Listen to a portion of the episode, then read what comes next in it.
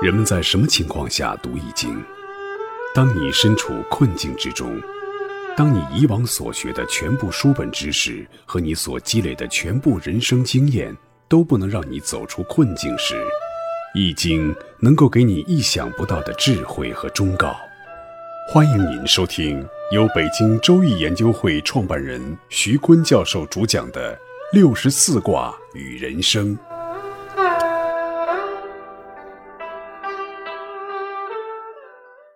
亲爱的听众朋友，大家好，我是北京周易研究会创办人徐坤。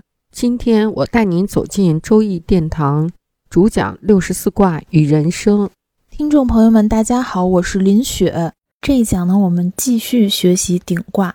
我们回顾一下顶道啊，初为足，颠指这足被折了；二三四为府，有时二是下府，三是中府，四为上府，这里都有肉有汤。但是呢，二为釜底怕的是火急，这个肉煮焦了；三为釜中怕的是落雨而污毁了这个肉；四为釜上怕的是请覆激扬，把汤洒出去；五是金旋，这就是鼎里边煮的食物的发展的链条。在这里呢，我们看到人类因为有了这种煮食物的鼎，而改进了食物的结构。食物的蛋白容易吸收，也改变了人的脑的结构和身体的结构，让人更强壮、更聪明。在鼎用火煮食的过程中，看到了人类的进化足迹。用火煮熟食物，从猿到人，从笨猿到智人，到现代人，从短寿的人到长寿的人，都离不开这个鼎中的食物，离不开这个火，离不开这个木。钻木取了火，火来煮鼎中的食物。食物又促进了人的进化链条，这个全过程是鼎心之象，象中有道。鼎道呢，还讲述了育才用贤的人生哲理。鼎育才就是指鼎能够将生的东西煮熟，将腥膻焖香，这是一个鼎心之举。比喻教育呢，能将不知变为有知，将庸才变为贤才，这当然是一种鼎心之举了。怎么样才能实行鼎新鼎成的这种创举呢？关键就是足要稳，鼎足要稳，鼎足稳，避免鼎倾斜；火势中以避免焦糊或煮不熟。教育的功夫就在基础扎实，新与旧。鼎道呢讲了这样三个意思：一个呢，它是进化之道，从人类发明火到火能煮熟食物，到食物促进了人的进化；又讲了统一之道。最初，中国这两个字就出现在电影上的铭文。中国它在漫长的历史发展和沿革中呢，中原和草原相互塑造，在古代形成了一条创生线；在近现代呢，是中原和海洋相互塑造，就形成了中国的现有的版图和中华民族的风貌。鼎道呢，最重要的是讲一个教育之道。中国式的教育源于传统的社会，深受儒家文化的影响。传统的儒家思想决定了中国传统的教育理念，就像这一尊鼎是一脉相承，深扎在每个中国人的心中，影响今天的思维，也影响今天的教育观念和教育方法。早期的教育呢，是学在官府。从西周就开始形成的是权力垄断整个社会，社会都是建立在权力加血缘的基础上的，教育也不例外。教育与权力垄断是同步的，教育为权力服务，教育被权力垄断。学在官府，那官府的名堂呢，就是学校的教室。传统的教育在西周呢，老师都是由官员和退休的官员组成的，官员和老师是不分的。教育的内容和学习的内容也都是由官府来规定的，教育者的思想也与官府的思维是密切相联系的。学在官府还有一层更深的含义，就是政教合一。当时在西周呢，贵族子弟是有受教育的权利，而百姓无权学习。在周朝末期，诸侯争霸，诸侯争霸中需要人才，所以教育的私学就兴起了，孔子也脱颖而出。下层也有了受教育的权利。中国早期教育中，孔子兴私学作用非常大。为了诸侯争霸而学教育的功利目的是非常明确的。获得功名，被诸侯认可，从而改善自己的社会地位。孔子周游列国的主要目标也是为君王所用。早期的中国教育与孔子的儒教分不开，它的核心呢就是礼。孔教传了千年，礼的核心呢，一个是亲亲，就是血亲关系，以父亲的血缘为核心，远近亲疏都围绕着这个血缘关系展开。社会呢，也是以血缘为基础而组成的。这种亲亲文化形成了一整套的孝文化。礼的另外一个核心呢，就是尊尊亲亲尊尊。尊呢是身份等级，以君主为标志为核心。那谁离君主近，谁地位就尊。来判断远近亲疏、上下尊卑，就是与君主的直线距离。那以君主的地位为核心，就形成了忠的文化。孝文化和忠文化结合起来，就是忠孝文化。这就是孔子的教育礼的核心，也是中国千年教育的内容。所以，我们的儒教的体系是没有宇宙观，没有对客观世界的认识，也没有数理化、天地生、文史哲、政法经，就是围绕着安邦治国、治君尧舜这个理念展开。所以，千年下来，让人懂得上下尊卑、亲疏远近这样一种人伦关系，以此为根本的出发点，在中国的教育上就分出了等级观念：万般皆下品，唯有读书高。那目的是干嘛呢？学而优则仕，就是当官、当官、当官。孔子一生的目的也是当官。这个治君尧舜的理念是中国教育的主导思想。汉朝百错百家，独尊儒术。儒术就成了主流思想，渗透到社会的各个方面，整个社会都成为官本位运行机制。教育也是如此，那选官就成为手段，教育的中心就是保证这个选官官僚体制的有效运行，就是科举选官制。文人士人通过科举制度来当官，教育的目标就是当官，非常小众化，有限的教育成就。但是科考的名声很大，成就很小。唐朝开科举是每榜二十五人，宋朝算是取的人是多的，一榜也是取了一百八十八个人，一年一榜，这也就是几万人。那元朝呢，十儒九丐啊，儒家很苦的，开科取士，有的时候一榜才取十二人，有时干脆就是零。明朝呢，开科八十九榜，每年录取八十九人。清朝开科一百一十二榜。每年取进士一百人，看看看看啊，整个社会受教育的程度之低呀！做官是读书人的主要出路了。教育围绕着科举考试，教育的内容、教育的理念与社会的发展都是围绕着军权来进行的，与真正的社会发展规律和动力多不适应啊！给中国留下了一个怎么样的文盲贫穷的摊子？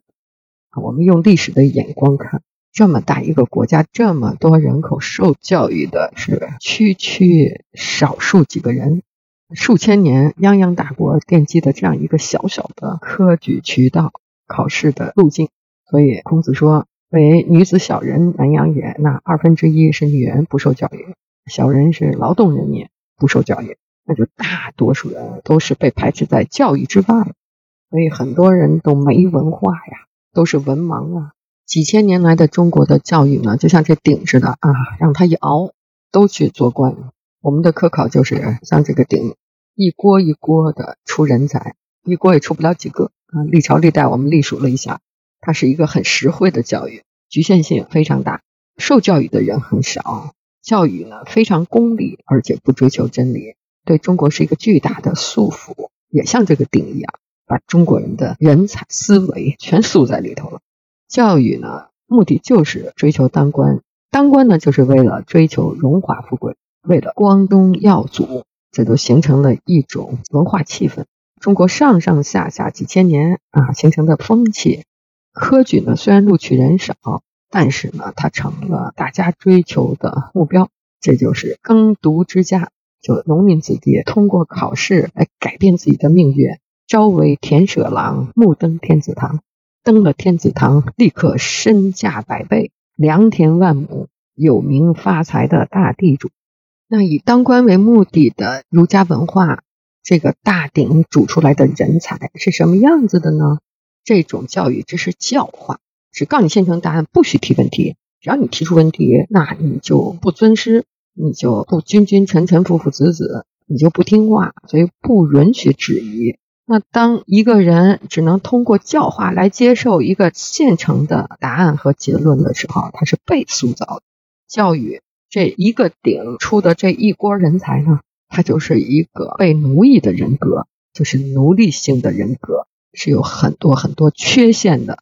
当你被奴役的时候呢，你就只想趋利避害；当你只想趋利避害的时候呢，你就会满嘴的谎言。那我们教育出来的千年的传统文化，这一尊鼎煮出来的人才，他是什么模样呢？他就是被欺骗，也会欺骗人。因为当人是奴隶的时候，人的财富呢就会被剥夺；当人的财富被剥夺的时候呢，人就会贫穷。当人贫穷的时候，人当然就是缺乏远见的。当人被别人主宰的时候，人的命运拿在别人的手里的时候。人就不会去追求真理，那人就会崇拜权威。当人崇拜权威的时候，人就会目光短浅，人就看不到长远利益，也不会关心社会，也不关心别人。这个时候呢，我们用儒家文化这个大鼎熏出来、煮出来的人才呢，他就显得很狭隘、很小气。这些奴性的缺陷。就造成了人生更大的苦难和生活中众多的痛苦。所以有一个学者说，我们的教育培养的都是精致的利己主义者。半个月前，有一个北大的教授到我们这里来，还说呢啊，说中国人太自私了，所以中国人只配享受专制，专制才能管住这些自私的人。那几千年过去了，我们的顶换了吗？要素换了啊。我们再也不是穿着汉服的人了，我们都穿着西装或者穿着中山服。要素换了，链条没变，我们的教育的目标没变，功能也没变啊，仍然是学而优则仕，万般皆下品，唯有读书高。在我们的课堂上，仍然教的是标准答案，不允许质疑。最近呢，网上盛传北大、清华的硕研啊，硕士研究生，他们应聘考街道的公务员。公务员是在中国是自带光环的啊，官本位。那有四十八名考生报考了一家街道，录取了八名。考试的这四十八名北大的硕士研究生和清华的硕士研究生都是什么专业的呢？啊，我还翻了一下看啊，有文物与博物馆、计算机技术、新闻与传播、软件工程、金融信息服务、法律、地球物理学、材料科学与工程。化学、金融硕士、英语硕士、工程管理、景观设计学，哇，应有尽有。我们这个开了多少课，就多少人来报考街道的公务员。一个小办事员，真是万般皆下品，唯有读书高。读书学而优则仕。千年过去了，这个追求仍然没有改变。山东是考公务员的大省，因为那是孔孟之乡嘛。所以，孔孟流传下来的教育功能和链条，在山东影响最大。山东人考上大学都不如考上公务员被人尊重。每年有多少公务员考生呢？一百五十万人。山东一年招一万公务员，四十万考。顶没变，顶的功能没变，顶的链条没变，只是要素变了，由古代人变成了现代人。对我有一个战友啊，他就是搞公务员面试培训的。他自己做了一个公司，也做遍了全中国。那最可圈可点的是，他没上过学，他培养面试呢，就是读书读不到的那些东西。我们爱心传递热线走进贵阳的时候，我们在贵阳相遇了。他在贵阳还办了一个分支机构，就从这个考试培训中挣了很多的钱。我看了看他那些题啊，都特别的简单，但是呢，对这些科考的学生呢，又从来没接触过。有一天我去看他怎么培训的，比如他纠正啊，他说你口头语太多了，这个的那个卡顿重复也太多了，考官会不耐烦的，语言表达不流畅，那你的分数就已经被扣掉。还说你的目光不看考官，目光飘忽不定的，啊，那学生就说：“那我害怕呀，看一个严肃的考官，我都说不出话了。那你眼睛就找一个非常谦和的人，你就盯着他的眼睛去说。都是这种培训，太好玩了，而且这种培训还赚了很多的钱。所以我们在讲顶道的时候呢，就发现我们这用鼎熏出来的千年文化熏出来的人才，过去和现在有什么不同？让我们深刻的思考这样一个问题。各位听众朋友，本期论题由北京周易研究会创办人徐坤教授亲自答疑。